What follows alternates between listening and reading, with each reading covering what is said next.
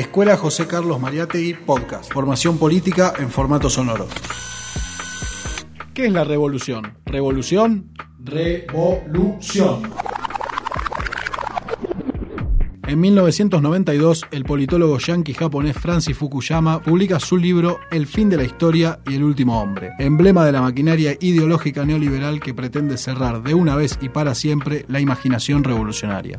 Casi 30 años después, se recrean voces apocalípticas que sentencian la imposibilidad de todo proyecto que cuestione el escenario global de neoliberalismo recargado. ¿La revolución es un sueño eterno? ¿Será que pasó de moda la locura? Preferimos pensar que la lucha de los pueblos parece una espiral. No es lineal ni escalonada. Con idas y vueltas, altos y bajos, sin orden predeterminado, nunca termina. Una espiral.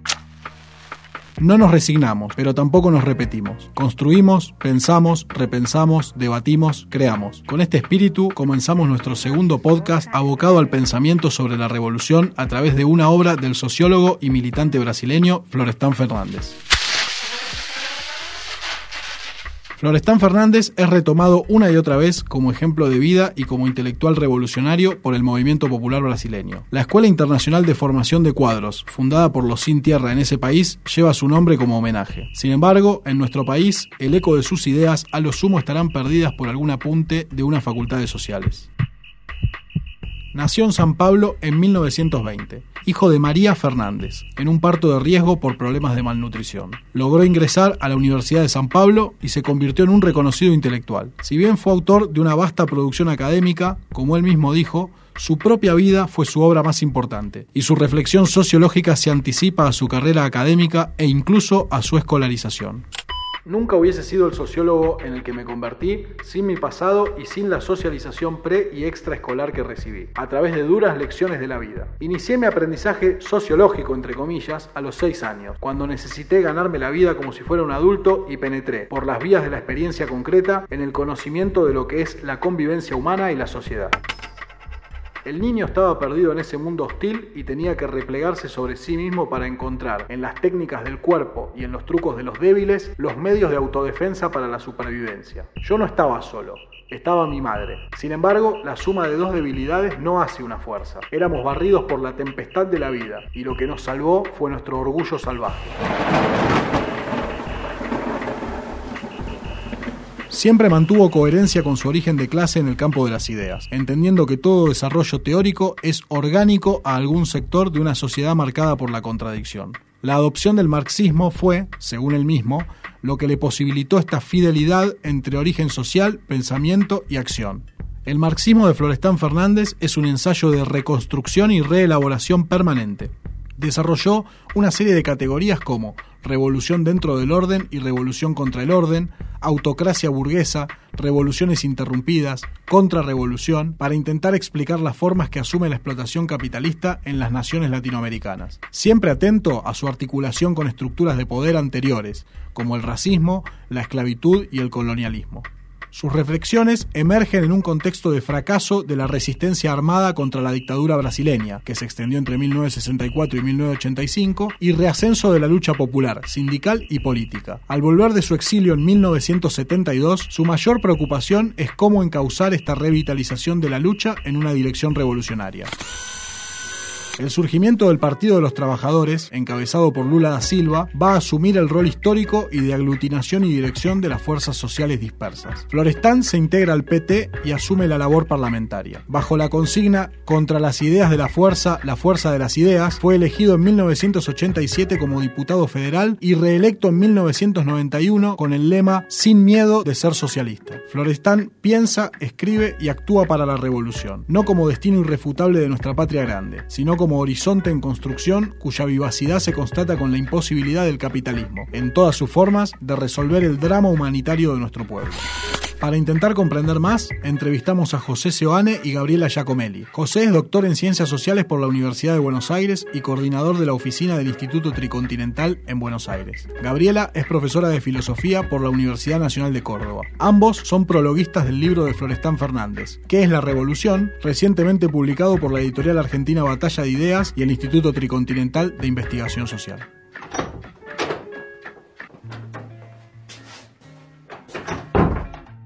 Bueno, Gaby, José, recuperando el título del libro y en un arrebato de originalidad, ¿qué es la revolución? ¿Por qué Florestan plantea esta pregunta así de entrada?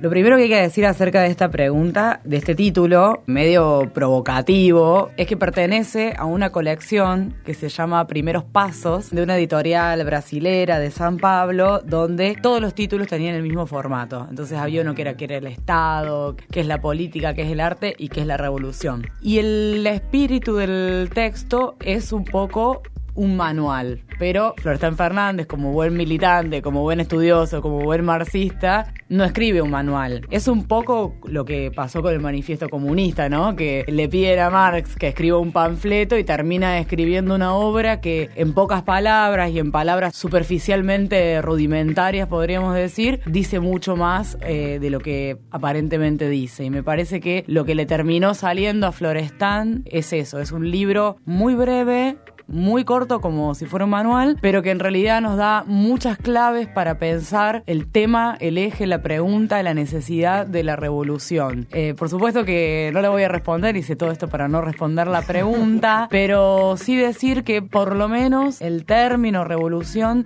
en Florestan Fernández tiene, no sé si varias acepciones, pero hay varios momentos de tratamiento de este tópico de la revolución. Retomando esto último, en el primer capítulo sobre todo, Florestán reflexiona un poco sobre el significado de la revolución y me parece que lo más interesante es que él habla de tres significados. Por un lado, a la burguesía como un sujeto todo el tiempo revolucionando las relaciones sociales de producción, transformando las formas de producir, la innovación tecnológica, las revoluciones científico-tecnológicas, esto que vemos hoy también, y cómo estas transformaciones en el campo de la economía, de lo productivo y lo tecnológico pueden estar vinculadas con formas políticas, culturales, subjetivas, conservadoras, autoritarias, incluso neofascistas, dice Florestán creo que tiene mucho que ver también con los tiempos que vivimos. Y después otros dos significados de la palabra revolución, lo que él llama la revolución en el orden, que sería como las tareas de la burguesía que no puede cumplir en los países periféricos, la revolución democrática, la revolución nacional, o sea, la independencia nacional.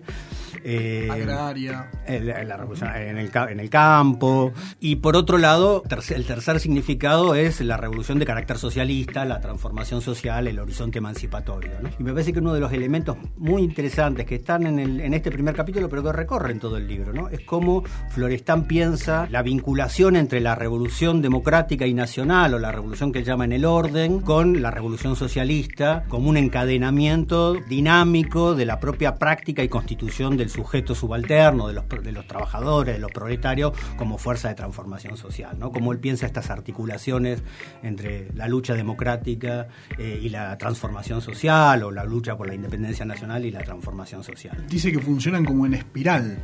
Encadenadas, ¿no? Dice, encadenadas, sí. Dice otra cosa muy interesante el texto realmente vale la pena leerlo con detenimiento, porque dice que cuando se encadenan en las tareas del proletariado, de los sujetos subalternos, la democracia y lo nacional cambian de sentido. Ya no quedan encorsetados en la propia programática de las viejas revoluciones burguesas de siglos atrás, sino que se transforman prácticamente en transformaciones con orientación socialista. Y ese encadenamiento, esa articulación, no es eh, una cuestión lineal. O sea, Florestan Fernández no plantea una, no es que tenga una posición reformista o etapista de decir, bueno, primero hacemos una serie de revoluciones dentro del orden y a partir del acumulado de esas revoluciones nosotros llegamos a la revolución en contra del orden. Es, es más bien, me parece a mí, es un intento de poder poner en palabras una cuestión que es sumamente compleja como es el propio movimiento. Eh, por un lado, de las fuerzas populares, de las fuerzas de los subalternos que se organizan, se desorganizan, tienen episodios, eh, luchas aisladas que eh, por momentos se aglutinan. Y por otro lado, esa clase en constante movimiento, pero también en relación con otra clase, que es la clase enemiga, la burguesía, que como decía José recién, también es un vector revolucionario, pero ahí sí él marca la diferencia cualitativa, que también eso lo trabaja mucho en el, en el primer capítulo en relación a la acepción del término, o sea, la importancia que tiene que nosotros anclemos el término revolución, el término, bueno, en realidad la práctica, pero en este caso la disputa también en el plano del lenguaje, de las ideas, de cómo nosotros nombramos al mundo, el contenido de clase.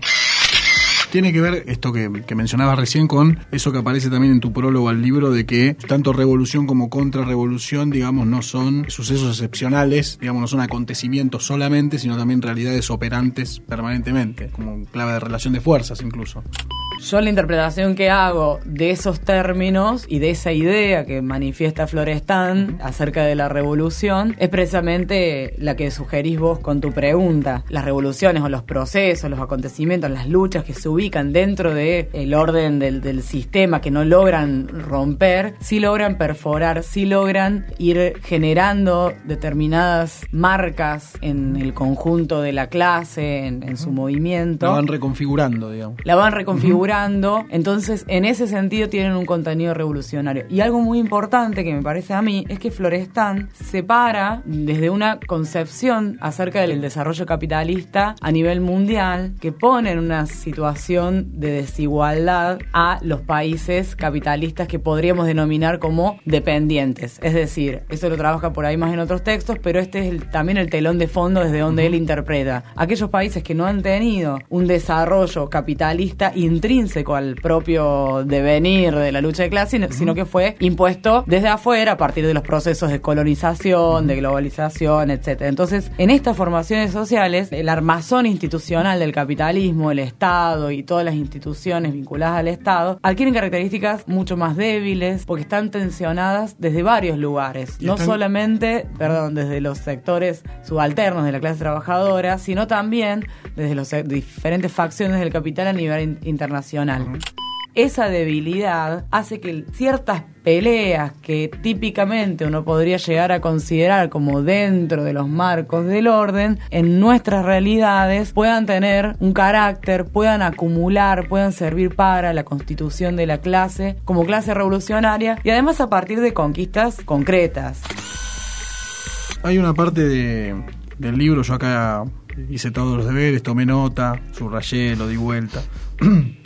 Hice algunas preguntas que me han sido muy criticadas, así que vamos a tratar de, hacerlas más, más piadosas. Pero hay una parte del libro en la que Florestan define la importancia del manifiesto comunista para, para el hoy. No tanto en su actualidad al pie de la letra, sino en el hecho de que dice que el manifiesto comunista sirve para situarnos en una auténtica perspectiva comunista. Lo define así. Parece que es interesante porque justamente en lugar de hacer una reivindicación dogmática de que sigue todo más o menos igual. Dice, no, lo que nos da es una perspectiva. ¿Cómo, cómo se puede leer eso? Bueno, me parece que él rescata el manifiesto reconociendo que las condiciones para las cuales fue escrito el manifiesto han mutado y es una consideración que le vale al propio texto de Florestán, porque es un texto de hace una década, en el sentido de que el manifiesto propone un abordaje categorial de interpretación de la dinámica en el capitalismo que sigue vigente. Me parece que es este el tema, sobre todo en la configuración de los sujetos principales de la contradicción social, en la noción de clases, para el abordaje y la interpretación de las dinámicas políticas, culturales, ideológicas, económicas en el capitalismo actual y eh, sobre todo en la dinámica de la lucha de clases. Me quiero detener un minutito ahí porque tiene mucho que ver con lo que estábamos comentando recién, porque me parece que uno de los hallazgos, uno de los elementos más interesantes del texto, del manifiesto y del texto de Florestan, es que propone una mirada que sale de las lógicas del determinismo, del esquematismo, del idealismo,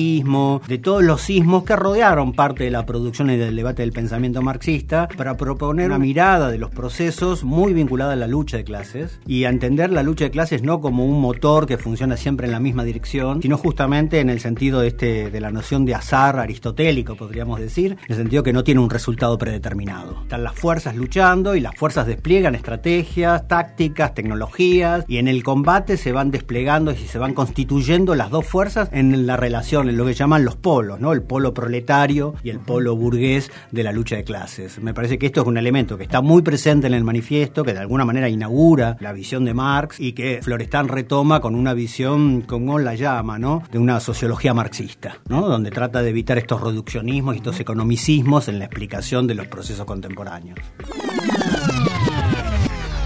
Me gusta mucho la cita de Aristóteles. Bien, pero soy una gran defensora de... Iba a decir que José había hablado de azar aristotélico en presencia de una filósofa, iba a pedir el bar para ver si, si la filósofa convalidaba el gol. Pulgares arriba. Muy bien.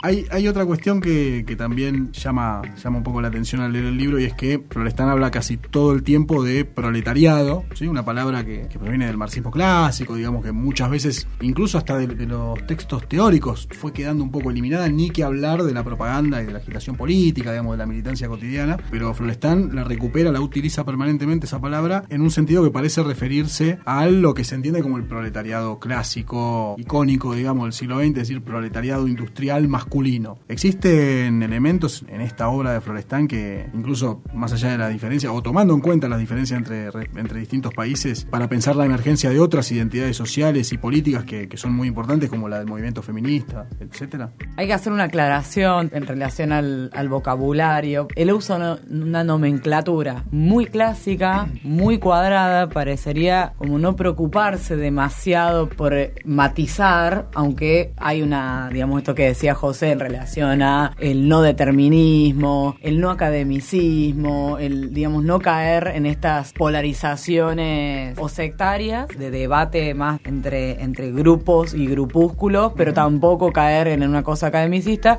Me parece que él usa un lenguaje como muy llano y en eso no, no sé si se preocupa mucho por usar algunos términos que nosotros hoy decimos, bueno, o los complejizamos o los matizamos o directamente, como decís vos, dejamos de usar. Eso por un lado, no deberíamos dejarnos engañar, decir, bueno, dice proletariado, ya nosotros no hablamos más de proletariado, entonces este texto no sirve, sino ver, intentar buscar otras claves para, para ver, digamos, cómo podríamos pensarlo para nuestra realidad. Efectivamente, en el momento, este texto es del 81 y de un escritor brasilero y que piensa la revolución, obviamente en América Latina, porque hay un conjunto de elementos comunes, pero que está pensando particularmente en Brasil. Brasil, que es en términos relativos el país más desarrollado, más industrializado de la región, entonces evidentemente hay un sector, la base social del PT es eminentemente clase obrera industrial, entonces me parece que, que tiene sentido en el texto de Florestan. Yo creo que en el texto de Florestan el diálogo entre las tareas del partido y el rol del partido, el sindicato y su conexión ineludible con el movimiento de masas nos obliga a nosotros a pensar, bueno, cuáles o cuáles son las características de los movimientos de masas que hay en nuestro país, en nuestra región, en nuestros días. Efectivamente, si uno ve el proceso de industrialización en Brasil, la intensificación del proceso de industrialización se da fundamentalmente en la base del desarrollismo y bajo la dictadura de los años 60 en adelante, que una clase obrera creciente, pujante y nueva, joven. Me parece que Florestan está reflexionando mucho desde ahí. Pero es un texto que está ahí en un, en un momento de bisagra, ¿no? De transformación. Y, y, no por nada la escuela que funda el movimiento de los trabajadores rurales sin tierra, uh -huh. estos campesinos sin tierra, eh, lleva el nombre de Florestan Fernández, ¿no? Me parece que ahí hay un nexo entre configuraciones particulares de la constitución de los sujetos subalternos, como fue la clase obrera industrial y como es la clase obrera industrial, que sigue existiendo, uh -huh. y también la emergencia en el marco de este periodo que llamamos neoliberalismo, de sujetos subalternos que se constituyen fundamentalmente en la lógica del cuestionamiento a la, a la, a la acumulación por despojo, a la uh -huh. acumulación por desposesión. Y ahí aparecen todos estos, entre comillas, no son nuevos, pero nuevos sujetos, los campesinos sin tierra, la economía popular. Y yo creo que con una historia mucho más larga, porque es una historia mucho más larga, aparece la centralidad del movimiento de mujeres que tiene que ver también con la reducción de las lógicas de reproducción social, también con la desposesión, el despojo, ¿no? el deterioro de las condiciones de vida. El libro es del año 1981. Se publicó ¿no? en el 81. En el año 81, como para pensar, digo, también la bisagra, digo, ocaso uh -huh. de las dictaduras Todavía militares. Todavía no había apertura democrática en Brasil, en Brasil que fue no. en el 84. José, me quedo con vos. Eh, con una cuestión que vos marcabas en tu prólogo y que a mí me, llamó mucho la atención, un puntapié para pensar algunas cuestiones interesantes, que vos marcás una distinción que después también aparece en el texto de Florestán, entre pensar la historia desde las clases subalternas y, por otro lado, hacerlo desde sus organizaciones. ¿En qué se manifestaría esa diferencia a la hora de pensar la historia, por un lado desde la clase y por el otro lado desde sus organizaciones? Sí, me parece que tiene que ver, para comentarlo en pocas palabras, ¿no? Con esto que referenciábamos de que hay un esfuerzo mm, con mucha inteligencia de analizar estos procesos saliendo de los esquematismos y los reduccionismos, ¿no? Y entonces Florestan critica tanto al obrerismo, a reducir todo, la dinámica del sujeto, de las clases, de las clases subalternas, como de construir falsas representaciones y restringir todos los procesos dinámicos que constituyen esa, ese colectivo muy amplio y muy heterogéneo que podemos llamar los sujetos subalternos, reducirlo a las organizaciones, a las representaciones o a lo que uno podría decir de otra tradición que está también presente en Florestan, a las vanguardias. Hay una reflexión ahí sumamente fina que propone Florestan para entender las dinámicas de articulación entre las representaciones, los sindicatos, los partidos, la clase, y él cómo ve diferentes procesos, incluso en momentos en donde los partidos y los sindicatos juegan un rol conservador respecto de las clases, en el sentido más amplio del término, y cómo en otros momentos los partidos pueden jugar un rol eh, incluso de confrontar con algunas demandas de la clase en términos de, la de un proyecto de, transformación, digamos. ¿no? Ahí hay una, que uno podría decir, para resumir, una mirada muy dialéctica, aunque es un término que a veces no se termina diciendo nada. sí, cuidado que saco las armas. Eh, y además que da muchos elementos también para pensar estos procesos de constitución de los sujetos subalternos, de las clases subalternas, por fuera de la lógica de los partidos. ¿no? Él habla de estos procesos de construcción de solidaridad, de conciencia, de organización, como una mirada que permite ver otros procesos dentro de las clases subalternas que no se resumen y tampoco pueden ser visibles si uno analiza nada más que el juego de las representaciones o de, sus organizaciones. A mí esa, esa mirada en relación al papel, esto que discutimos los militantes, que discuten los teóricos, el papel de los revolucionarios, el papel del, partido, el papel de... Bueno, él complejiza, él va y viene, no termina de quedar claro, digamos, qué, propone. Hay momentos que uno dice, ay, ahora va, ahora va a decir cómo se hace y, no lo dice porque en realidad eh, me parece que él no, no, está buscando una respuesta, sino que está tratando de generar elementos para que nosotros podamos, eh, bueno, en su momento, ¿no? Eh, a quien estaba dirigido ese libro, se pueda trazar esta, estas relaciones que son sumamente delicadas para que sean productivas, para que acumulen a ese momento de ruptura, a ese momento revolucionario, aunque los revolucionarios actuales, o sea, actuales de la época de Florestan o actuales de nuestra época, no vayamos a verlo, o sea, Florestan sabía, no vamos a hacer la revolución, pero tenemos que articular, tenemos que trabajar, tenemos que potenciar todas nuestras acciones para que tengan ese, ese, ese sentido. A mí me parecía interesante toda esta, todas estas idas y venidas del texto para pensar en Argentina. Yo creo que en Argentina nosotros tenemos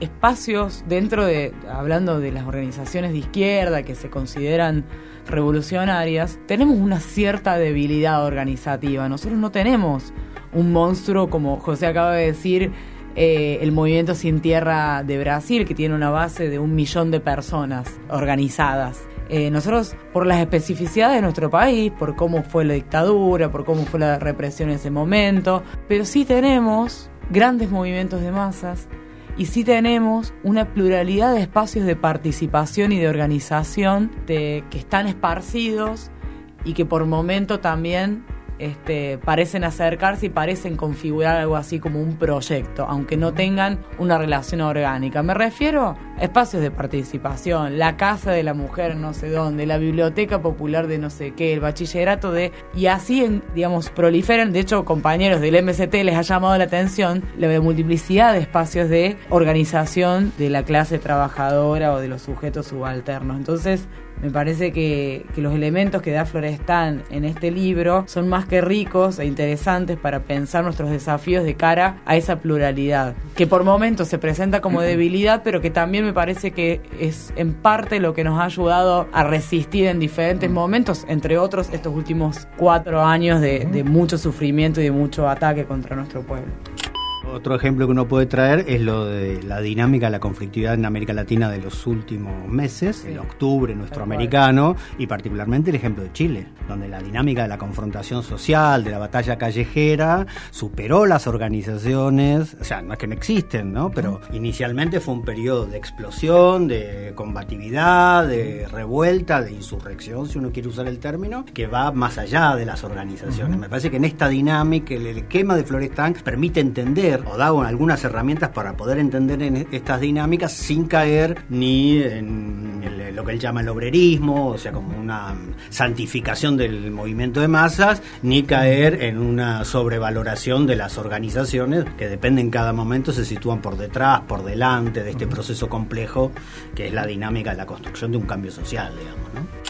Sí, a mí se me ocurría, a propósito de lo que decía Gaby, para pensar algunos puentes entre Argentina y Brasil, hablábamos de que Florestán está escribiendo este libro en un momento bisagra de la historia de Brasil. Me parece que por ahí también es interesante pensarlo en el sentido que es un momento bisagra también en el sentido de que hay un nuevo proletariado que está reconstruyéndose en el Brasil alrededor de los cordones, de los cinturones industriales más importantes. Digo, es un proletariado en pleno despliegue, en cierto sentido, digamos. este, y me parece que algo parecido, en otro contexto, digo, pero como para pensar las lógicas, digamos, de, de desorganización y organización de las clases trabajadoras, algo parecido puede verse con algunos sujetos del mundo del trabajo en la Argentina hoy, la economía popular, los precarizados y precarizadas. Bueno, eso más, más incipiente los pibes de las aplicaciones, digamos, de que también han dado algunas luchas bastante prontas, digo, en otros países están hace años esos métodos y no, no ha habido respuesta. Digo, me parece que es interesante. Había una pregunta que fue bombardeada en la previa, digamos, no, que era la cuestión de la clase en sí, digamos que es un viejo concepto de, Marx, digamos, en el sentido de, de la clase eh, más allá o más acá, mejor dicho, de su conciencia, de su historia, de su organización, la clase como un dato, este, si se quiere, objetivo de la realidad económica y que muchas veces, este, por ahí, sin lecturas como la de este libro de Florestán, la podemos pensar como un dato estadístico, estanco. y lo que muestra Florestán es que la clase en sí se está reconfigurando y reorganizando permanentemente. Digo, la propia composición física, digamos, de las clases trabajadoras va cambiando y se va, y se va rearticulando.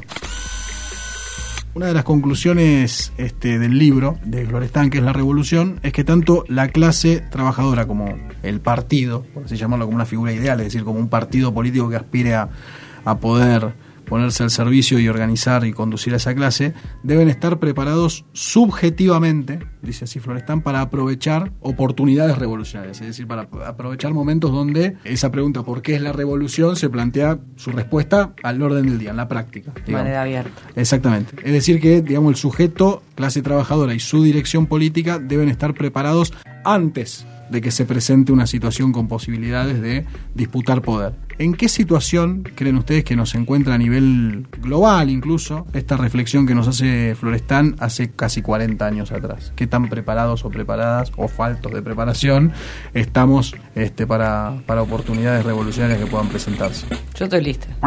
Muy bien. Primero, yo no, no sé si Florestan habla de un partido. Eh, él cita incluso el manifiesto comunista, con esa idea de Marx que da al final del manifiesto, casi al final, cuando habla que los comunistas son uno de los partidos que trabajan en el marco de la clase de los sujetos subalternos. Es una visión mucho más compleja, mucho más fuera de la lógica de la reinterpretación malamente llamada leninista. Sería bastante más abierto ahí en la consideración de las lógicas de la organización y de los sujetos subalternos digamos, de la dinámica de las relaciones. Y respecto del tema de esta de las oportunidades, me parece que ahí lo que aparece de vuelta es esta idea de Florestán de que estamos en un combate permanente. Y en el combate las fuerzas de los sujetos subalternos se, se pueden consolidar, crecer, avanzar en conciencia, en organización, pero la burguesía también. Y va innovando, y va trabajando nuevas tácticas, nuevas formas de intervención, y que las hemos tenido en los últimos años acá en América Latina, en el marco de esta ofensiva neoliberal conservadora, que ha hecho uso de nuevas herramientas, ¿no? desde las redes, por un lado, hasta la revitalización o el uso político, la extensión de, la, de un sector de las iglesias neopentecostales o del, neofascismo en, Brasil. Los dos sujetos, las dos fuerzas van aprendiendo y cambiando. Y me parece que en esa idea del combate, de la dinámica de la lucha, que tiene siempre un nivel de azar o de complejidad, eh, lo que Florestán dice, no hay, no hay que perder las oportunidades, en el sentido de que se pueden abrir nuevos escenarios, nuevas oportunidades que ameriten una intervención específica, ¿no? o, de innovar con eh, estrategias. Me parece que es más esa idea, porque por supuesto habla de la idea de la preparación, pero me parece que no solo habla de la idea de la preparación en el sentido de prepararse para, sino de, de, tener la inteligencia y la apertura subjetiva de poder interpretar en cada momento, en cada coyuntura, las oportunidades que se abren o los peligros que se plantean para intervenir correctamente. Me parece muy acertada, muy atinada la respuesta de, José y creo que en ese sentido, como un desafío para nuestra juventud y para las personas que se sientan incómodas con lo que está pasando. Como decía Gramsci, todos interpretamos el mundo. Entonces, este libro es un libro que nos aporta muchas herramientas para pensarnos, para pensarnos como latinoamericanos, como latinoamericanas, como sujetos eh, transformadores de una realidad y de una transformación que se pretende radical y que por más que nosotros sabemos, radical pero no voluntarista, nosotros queremos ese cambio radical, nosotros no queremos el capitalismo, queremos una sociedad diferente para vivir, pero no por eso vamos a saltearnos la parte más importante de todo que es justamente poder comprender en dónde estamos parados. Y en un momento donde de festejar la derrota electoral del proyecto neoliberal más desastroso que ha vivido nuestro país después de la dictadura, al mismo tiempo que celebramos la libertad de Lula, pasa un golpe de Estado en uno de los, en Bolivia, que era uno de los lugares donde nosotros nos imaginábamos que el, un proyecto emancipador, digamos, con grandes signos, estaba más consolidado. Entonces se nos sacudió, digamos, un poco eh, el piso y me parece que eh, mientras más capaces seamos de entender en dónde estamos parados, para entender cuáles son las crisis cíclicas, cuáles son los movimientos, las estrategias que tienen nuestros enemigos y cuáles son las potencialidades también que tenemos nosotros como pueblo, eh, mejores dispuestos, mejores predispuestos vamos a estar para poder transformar este presente. Muy bien, Gaby Giacomelli, José Giovanni, muchas gracias por esta charla. Espero que las preguntas no hayan sido lo suficientemente hostiles. Eh, estuvieron bien. Estuvieron bien, bueno, muchas gracias. Después vamos a pedir el bar para eso también. bueno. Esto fue el segundo episodio de la Escuela José Carlos Mariate y Podcast, Formación Política en formato sonoro. Nos vemos en la próxima con muchas sorpresas que harán las delicias de militantes y militantas. Hasta la próxima.